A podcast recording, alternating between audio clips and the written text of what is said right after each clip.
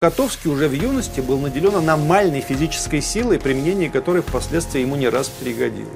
За голову Котовского была назначена цена в 2000 рублей. Он успел создать целую сеть информаторов и достаточно долгое время уходил от преследования. Более того, беспощадно дергая удачу за усы, посещал все театральные премьеры, концерты и оперы. В личном деле он был охарактеризован как постоянно стремящийся к побегу. Поразительный все-таки человек был этот красный командир Котовский.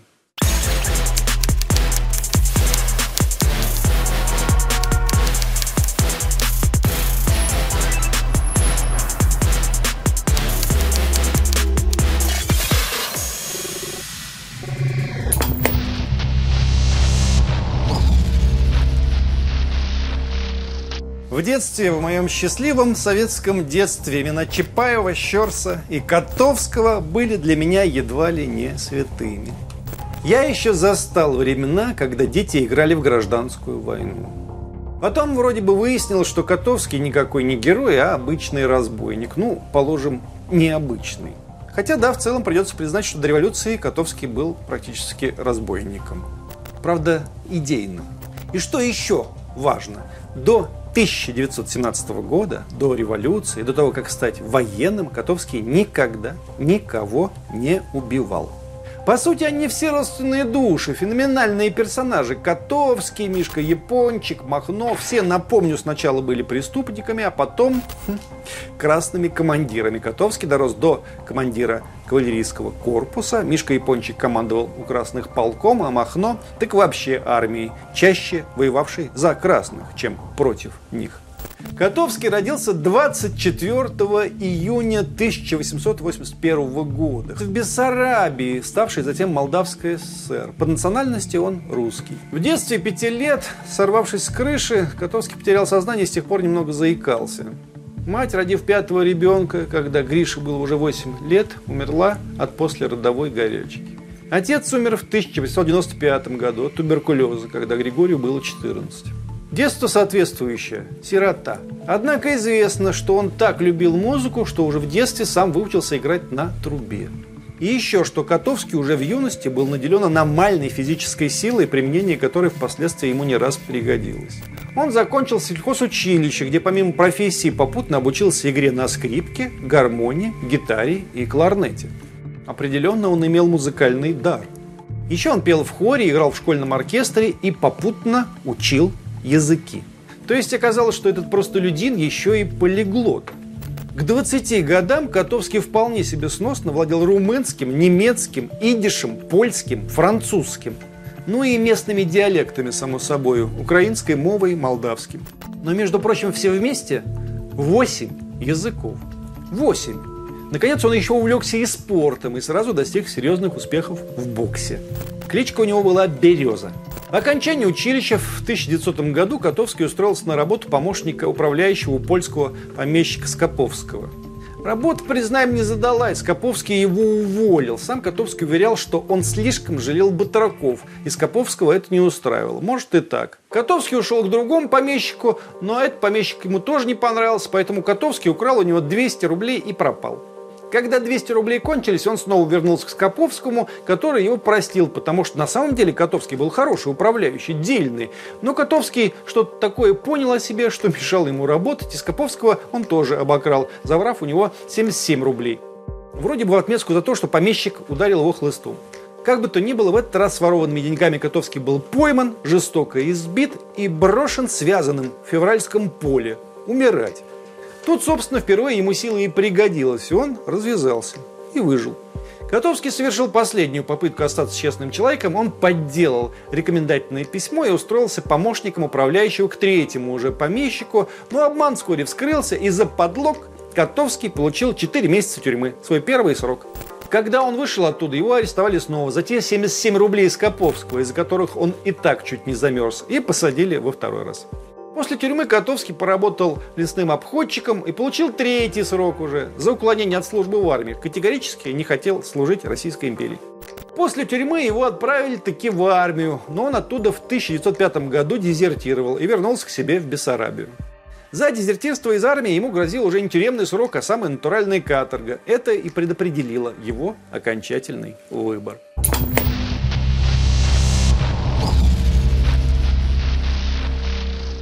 С лета 1905 года Котовский в главе своей шайки занимается налетами на помещичьи усадьбы. Тогда как раз началась первая революция, Котовский сошелся с эсерами и видел себя настоящим революционером. Деньги и имущество, причем всегда, подчеркиваем, большую часть экспроприированного, он раздавал бедным. Прозвище теперь у него было «Атаман Ада» или «Адский атаман». Необычайная человеческая щедрость, последовательное неприятие убийств и лихость в исполнении налетов стремительно сделали Котовского настоящим народным героем. Спустя пару лет в Одессе уже пели куплеты. Разбил он банк и шарабан, кофешантан и ресторан и напоил вином крестьян, таков наш адский атаман. 1906 году у Котовского было уже 18 человек в подчинении. Они обитали в лесах под Кишиневым. Только с 1 января по 16 февраля 1906 года Котовский со товарищи совершили 26 налетов на помещиков и купцов. Он ценил артистизм и в этом деле был виртуозом. Котовский переодевался в богатого помещика, купца, дипломата, легко переходившего с одного языка на другой, священника, армейского офицера, появлялся возле домов как бродячий музыкант. Благо, напомним, играть он мог почти на чем угодно. Но завершался этот маскарад всегда одной и той же фразой «Я Котовский», которая приводила в оцепенение всех. Так это же Котовский, знаменитый бессарабский Рубин. Так это же Котовский, и поэт, джентльмен, и баламут.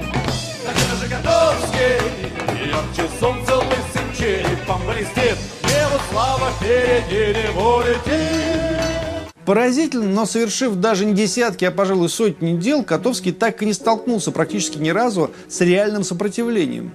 Видимо, психологически он разыгрывал все свои экспроприации так, что сопротивление было исключено.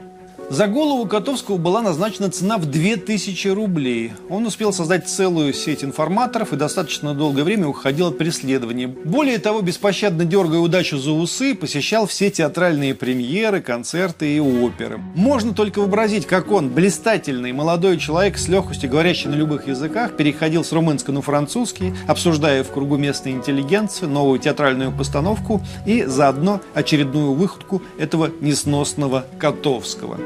Обычно такие банальные ходы используют в кино, но здесь именно так и было. Ну, в конце концов, его взяли. 18 февраля 1906 посадили в Кишиневскую тюрьму к уголовникам, где Котовский самым натуральным образом, в том числе используя физическую силу и боксерские навыки, утвердил свой авторитет и в уголовной среде. Простите, ваши ботиночки будут наши. Эй, болван, отвечает, вот хлопочешь по морде. Я сказал, не тронь его. Что такое?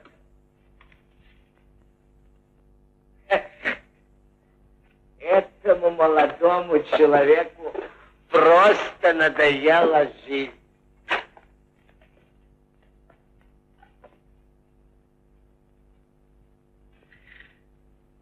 Ну что ж, мы ему можем помочь.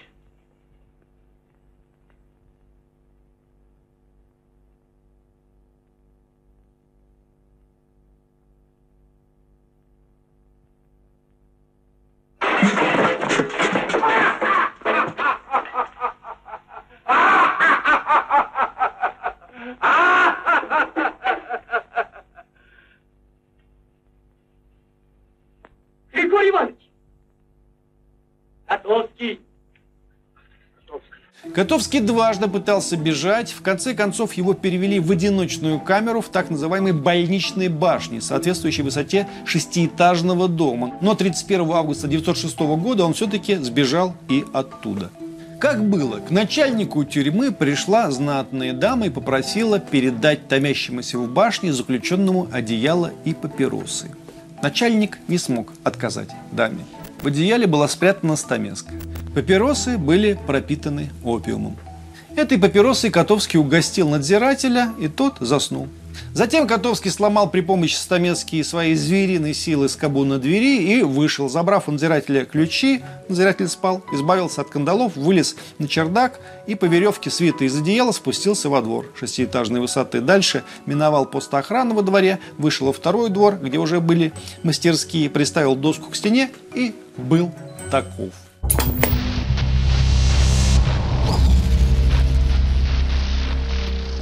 Его снова ловили и ранили в ногу. При очередной, случившейся уже вскоре охоте на Котовского, ему прострелили вторую ногу и только после этого смогли задержать. Кишиневский полицмейстер констатировал, Котовский прекрасно говорит по-румынски, по-еврейски, равно может объясняться на немецком, производит впечатление вполне интеллигентного человека, умного и энергичного, в общении изящен, чем легко привлекает на свою сторону симпатии всех, с кем имеет дело.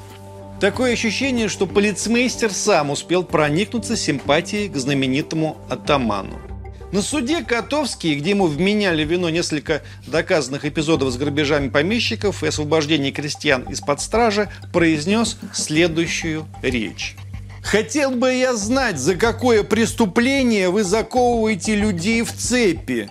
Вы говорите, что они нарушили закон, но кто писал эти тиранические законы?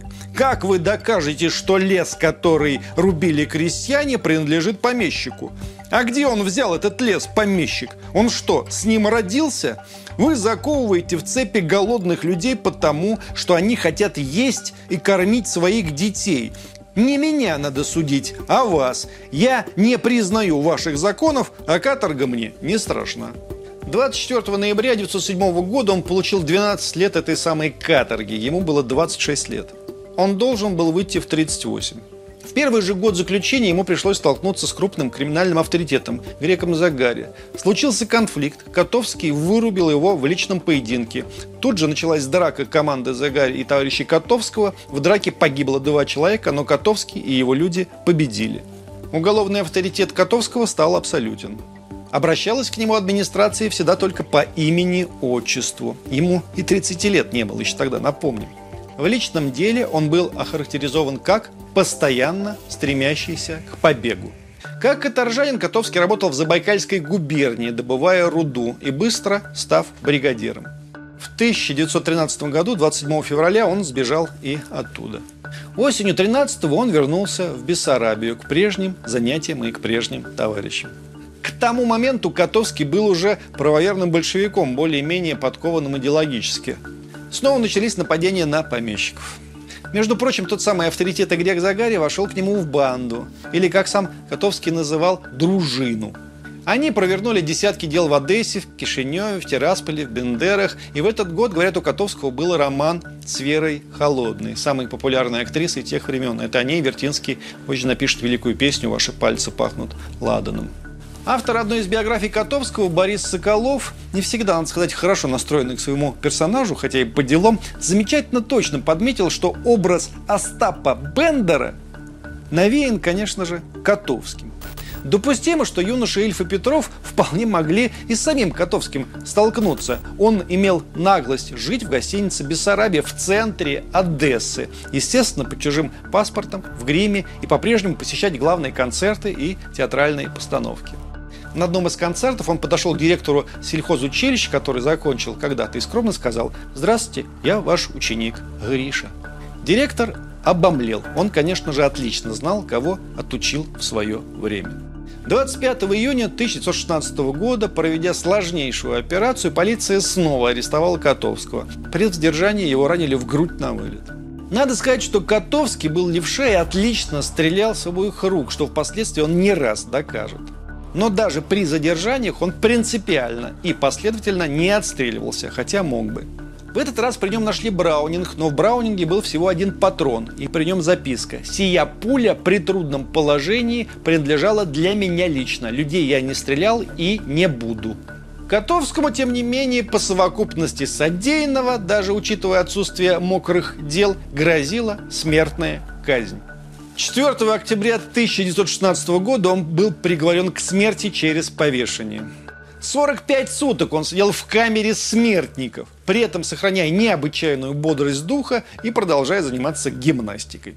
И вот важный момент. Людьми, по сути, спасшими Котовского от смерти, был командующий Юго-Западным фронтом генерал Брусилов. Да-да, тот самый легендарный Брусилов и его жена, много занимавшаяся благотворительностью и помогавшая учреждениям Красного Креста. Она узнала, что Котовский тоже переводил денег для Красного Креста, и, как многие дамы той поры, была крайне растрогана. Под влиянием жены Брусилов распорядился отложить смертный приговор Котовскому, чем очень помог советской мифологии. Такого типажа подарил ей. Несколькими месяцами спустя уже освобожденный Котовский придет к Брусиловой и поцелует ей руку в благодарность за спасенную жизнь.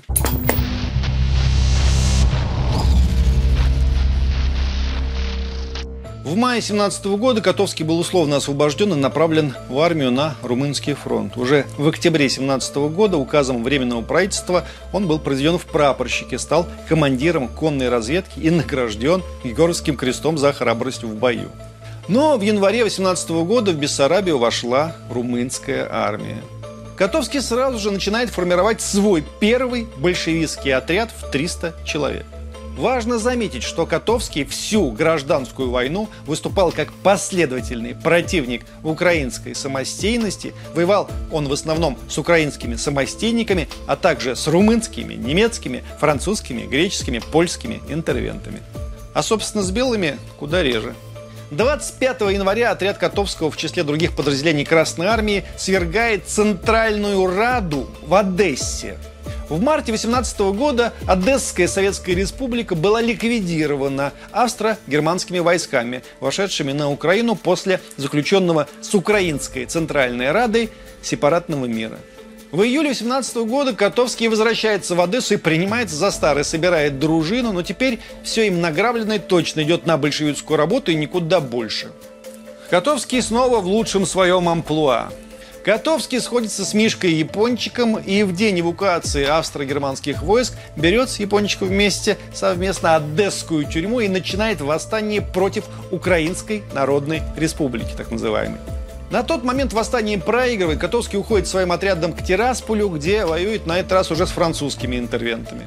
К 19 году Котовский глава большевистского подполья Одессы по борьбе с украинской самостийностью и интервенцией. Он проводит десятки разнообразных диверсий. Под его рукой 250 бойцов. Одновременно с наступлением Красной Армии он поднимает восстание на Молдаванке в Одессе. Французы и греки оставляют Одессу. Из Одессы Котовский возвращается на румынское направление. Советское правительство ставит ультиматум румынам освободить Бессарабию и, между прочим, заодно Буковину – Буковин, надо сказать, никогда не входил в состав Российской империи, но принадлежал Австро-Венгрии. Однако большевики, которых в каком-то недоразумении считают разрушителями империи, выказывали недюжинные аппетиты, претендуя даже на то, на что и российские монархии не претендовали. Котовский атакует Бендеры. Но, увы, в Одессе снова поднимается восстание за Украину для украинцев и без коммунистов. Такие были лозунги. И Котовскому приходится развернуться обратно. В июле 19 года Котовский уже камбрих и начинает жесточайшие бои с петлюровцами, которые продлятся более полугода. В январе 20 года конница Котовского снова выходит к Одессе, чтобы в очередной раз вернуть город. Надо сказать, что у Котовского, как ни странно, уже тогда сложился культ в белом движении – Дело в том, что он принимал у себя попавших в плен белых офицеров, предлагая им службу, и никого не расстреливал, даже если они отказывались. Об этом потом говорили и, безусловно, помнили и в эмиграции. Благодаря Котовскому выжили даже не сотни, а именно тысячи белых офицеров. 18 июля 21 года Котовский был награжден орденом Красного Знамени за взятие Одессы и Тирасполя. 3 июля 21 года орденом Красного Знамени за разгром армии Украинской Народной Республики. В бригаде Котовского служил, между прочим, Николай Островский, автор легендарной книги «Как закалялась сталь». Первую повесть Островский написал о боях котовцев и, увы, утерял эту повесть. Банды петлюровской незалежной ориентации теперь уже комдив Котовский гонял до мая 1922 года и все уничтожил. Поневоле задумаешься, странный он все-таки был тип. Белогвардейцев щадил и последовательно ценил, а Петлюровщину ненавидел всей душой и последовательно давил. Или как раз нормальный тип. Комкор Котовский стал членом ЦИК УССР, Украинской Советской Социалистической Республики. Жил более чем скромно при этом, а прямо говоря, почти убогой обстановке. С женой и двумя маленькими сыновьями, родным и приемным. Зато начал едва ли не впервые в жизни в запой читать. Из Москвы он приезжал всякий раз с чемоданами книг. Причем читал и художественную, и политическую, и военную литературу, и учебники по сельскому хозяйству, сахароварению, ветеринарии. Более всего любил из писателей Виктора Юго и Льва Николаевича Толстого. Очень хвалил фантастический роман другого Толстого, Алексея Николаевича «Аэлита». В те годы Котовский проявил себя как замечательный хозяйственник, основав ряд предприятий коммун, где давал работу своим нуждавшимся бойцам и одновременно создав сеть с бытовой и потребительской кооперацией. Котовский был застрелен 6 августа 1925 года во время отдыха на своей даче в поселке Чебанка в 30 километрах от Одессы. Застрелил его Мейер Зайдер, бывший владелец публичного дома в Одессе, а теперь начальник охраны сахарного завода, организованного Котовским. Мотивы убийства до сих пор не выяснены. Говорили, что Котовского заказали румыны. Они знали, что Котовский готовит Москву к возврату Бессарабии. Но это обвинение распалось еще в ходе следствия. Жена Котовского была уверена, что его убили по заказу партийных завистников. Перестройку всякие сочинители писали, что Котовского убили то ли Троцкий, то ли Сталин, но это версии для профессиональных параноиков. Они не держатся вообще ни на чем. Есть, наконец, версия, что Зайдер проворовался на сахарном заводе, и у них была пьяная, они были пьяные, ссора с Котовским. Вот эта версия самая реальная. Похороны Котовского прошли в тот день, когда жена Котовского рожала его дочку. Комкора Котовского похоронили, и дочка родилась. Котовский был похоронен в мавзолее Винница, в таком же, как Ленин в Москве. 6 августа 1941 года, ровно через 16 лет после убийства Комкора, мавзолей был уничтожен румынскими оккупационными войсками. Им было за что мстить Котовскому. И уже совсем недавно, 28 сентября 2016 года, в разгар войны на Донбассе, депутаты городского совета Подольска, это бывший Котовск, Одесской области, приняли решение похоронить останки Григория Котовского на городском кладбище. Смысл этого акта символический, мы же понимаем. Нынешний самостийный, возлюбивший всем сердцем Петлюру Украине, есть за что не любить Котовского – по совести сказать, он ее кровный враг. По сути, именно дело Котовского продолжал на Донбассе Александр Владимирович Захарченко, родившийся, заметим, к слову, по соседству с Котовским. Котовский 24 июня, Захарченко 26 июня. Что-то в них, в их удивительной фактурности есть общее, схожее, роднящее. А то, что биографии у них якобы сомнительные, ну, какое время такие герои. Те, кого на нынешней Украине взяли в герои, все эти их петлюры, а также Бандеры и Шухевича, куда, признаться, хуже. Про Котовского мы забыли сказать одну вещь. Всю свою жизнь он последовательно боролся с антисемитскими настроениями и предотвратил не десятки, а даже сотни погромов и спас жизни тем самым тысячам евреев. Чем Петлюра похвастаться, сами понимаете, не может. И тем не менее для господина Порошенко или господина Зеленского Петлюра вполне себе герой, а Котовский совсем нет. Хотя не будь Котовского, их и самих, может быть, не было бы. И еще два факта для полноты картины. Во время боев на Украине в одном селе Котовский увидел нищего ребенка, карлика, удивительно разговорчивого. И он забрал его себе на воспитание, вырастил, выпустил, что называется, в люди. А родной сын Котовского, тоже Григорий, воевал в Отечественную, командовал пулеметным взводом, получил ранение после войны, стал известным ученым, востоковедом, доктором исторических наук, профессором. Тоже, конечно, удивительно для сына разбойника. Мощнейшая харизма и невероятные задатки были у его отца. Поразительный все-таки человек был этот красный командир Котовский. Родную его Бессарабию СССР вернул себе в 1940 году – а в 1991 году мы все потеряли.